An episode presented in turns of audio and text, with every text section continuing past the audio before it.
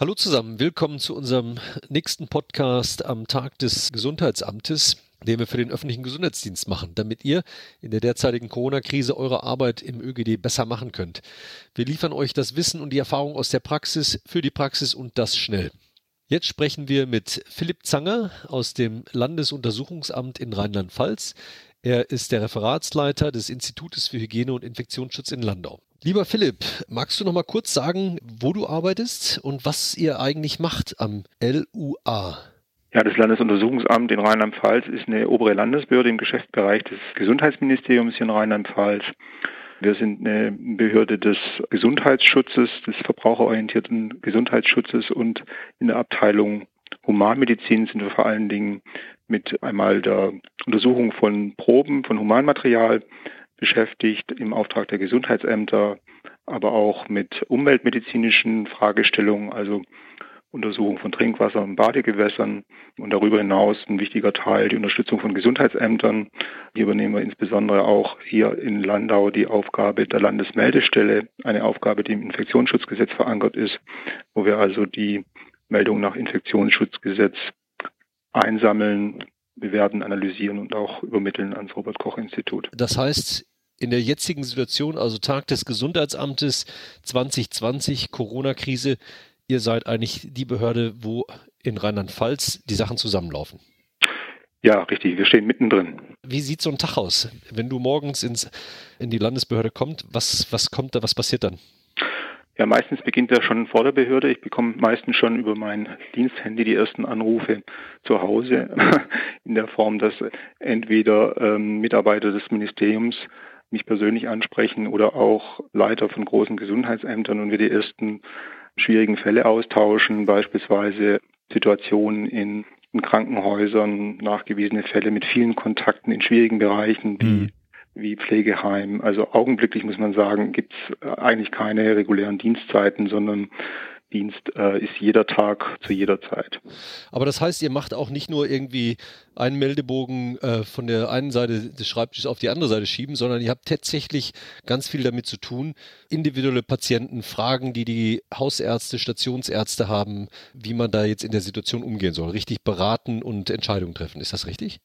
Weniger jetzt Individualärzte, die Populationsärzte, also die Amtsärzte sind unsere Kunden sozusagen, unsere Ansprechpartner, beziehungsweise wir sind die Ansprechpartner für die Amtsärzte, für die Amtsärzte, die uns entweder Proben schicken, auch die wir untersuchen, auch auf Coronaviren, allerdings dann in einem anderen Partnerinstitut des Landesuntersuchungsamtes an einem anderen Standort oder eben dann zu den Fragen, die sich daraus ergeben aus diesen Testungen, beispielsweise im Sinne von Kontaktnachverfolgung, also zusammengefasst, ja, Ansprechpartner für Ärzte, aber nicht für Individualmediziner, sondern für hm. Populationsmediziner. Und läuft das alles rund bei euch oder ich kann mir vorstellen, in der jetzigen Situation seid ihr bestimmt ganz schön gefragt. Zahnfleisch wahrscheinlich. Ja, sehr. Die, der Stellenschlüssel geht natürlich nicht von einer solchen Krisensituation aus. Wir sind sehr gut nachgefragt, können das nur bewältigen, indem wir natürlich alle an unsere Grenzen gehen und auch darüber hinaus. Ähm, wie beschrieben, ich, ich persönlich bin Wochenende, Abend rund um die Uhr erreichbar. Aber das deckt sich auch mit der Beschreibung jetzt aller Kollegen in, mhm. in den Gesundheitsämtern, die ebenfalls letztendlich eine, eine Sieben-Tage-Woche haben im Augenblick. Was habt ihr denn schon gelernt die letzten Wochen? Also was sind so, wenn du zurückguckst, das geht ja jetzt wahrscheinlich schon seit vier, drei, vier, fünf Wochen. Was habt ihr gelernt oder was sind die Lessons learned, wie man im Neudeutschen sagt? Naja, gelernt ist vielleicht zu viel gesagt. Man, man kann ja nur einiges auch ahnen. Ähm, man hat natürlich auch jetzt die Erfahrung aus China.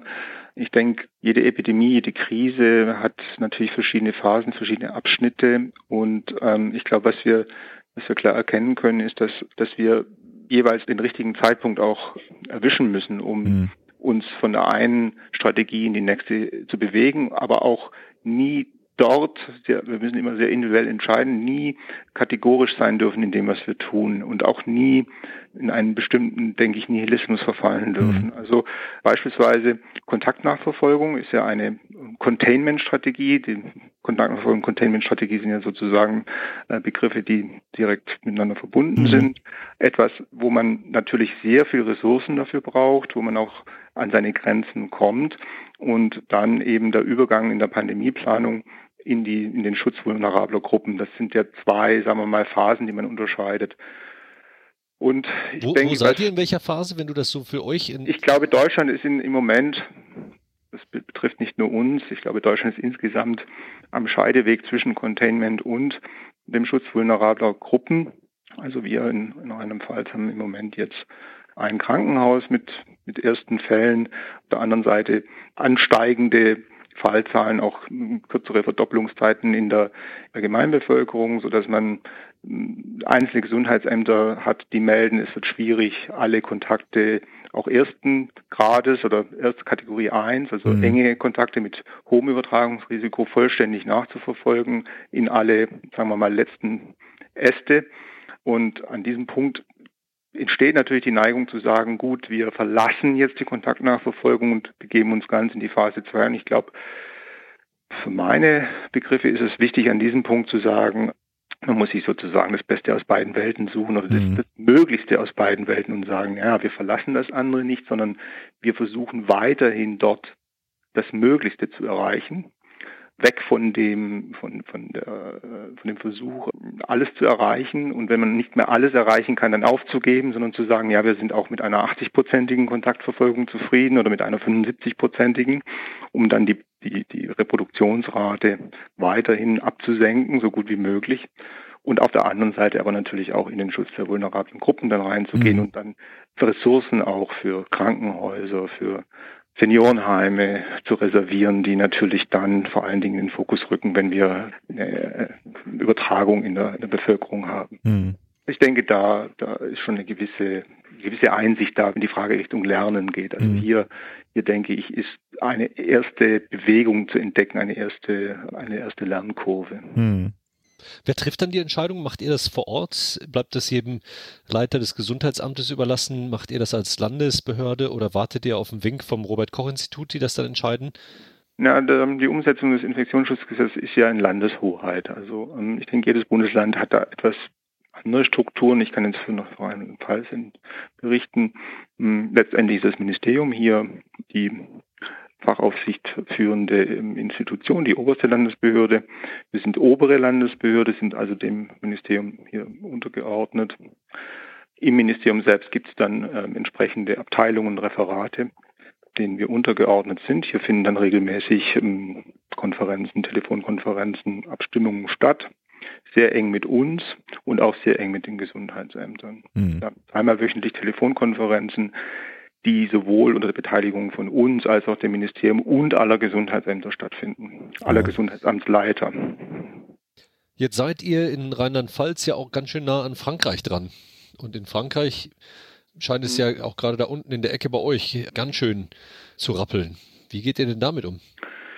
Ja, insgesamt haben wir ja den bundesweit verfügten Einreisestopp. Natürlich haben wir auch Berufspendler. Hier gilt letztendlich die Verfügung, dass Personen, die Schlüsselfunktionen haben. Die sind auch bereits definiert. Mhm. Entsprechende Schreiben ist in Vorbereitung. Schlüsselpositionen für, den, für die Aufrechterhaltung der Infrastruktur dürfen weiter dann auch diese Arbeit ausführen. Alle anderen sind gehalten, sich in Frankreich aufzuhalten und nicht die Grenze nicht zu passieren. Wie geht's weiter, Philipp? Auf was bereitet ihr euch vor? Was, was seht ihr? Ihr seid ja jetzt auch gerade durch die Nähe bei euch zu Frankreich äh, seid vielleicht besser informiert als manche andere Landkreise und Bundesländer. Auf was bereitet ihr euch vor? Was, was kommt als nächstes? Ich denke, die, die große äh, Herausforderung wird sein, einmal Krankenhauskapazität aufzubauen und zu erweitern. Und das ist sicher etwas für die politische Schiene und die Kollegen, die im, im Krankenhausreferaten in den Ministerien sind. Für uns im Infektionsschutz bedarf es jetzt klare Regelungen, wie mit mehr Patienten in den Krankenhäusern umgegangen werden muss. Hier brauchen die Kollegen in den Krankenhäusern, auch die Krankenhaushygieniker, klare Leitlinien, wie Patientenströme und auch Patienten kohortiert werden können unter welchen Umständen Fachpersonal auch nach möglichem Kontakt weiterarbeiten kann. Hier gilt ja bisher, oder sagen wir mal, der Idealfall wäre ja, dass jemand, der Kontakt hatte, 14 Tage quarantänisiert wird und erst dann wieder zur Arbeit geht.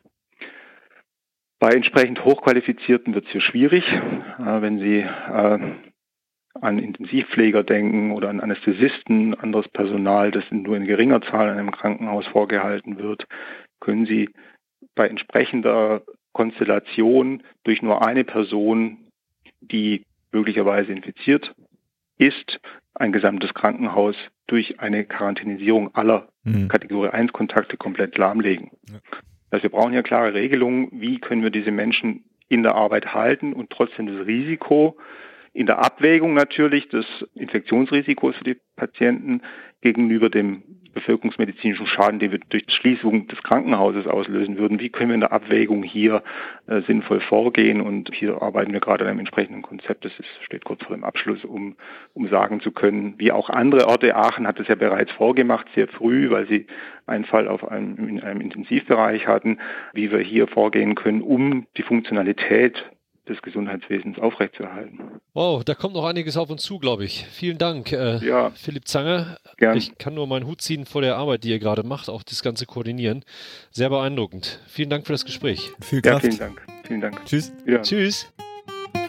Wow, beeindruckend, mit welcher Ruhe und Gelassenheit und Souveränität dabei der Philipp Zanger in Rheinland-Pfalz, sage ich mal, die, die Zügel in der Hand hält.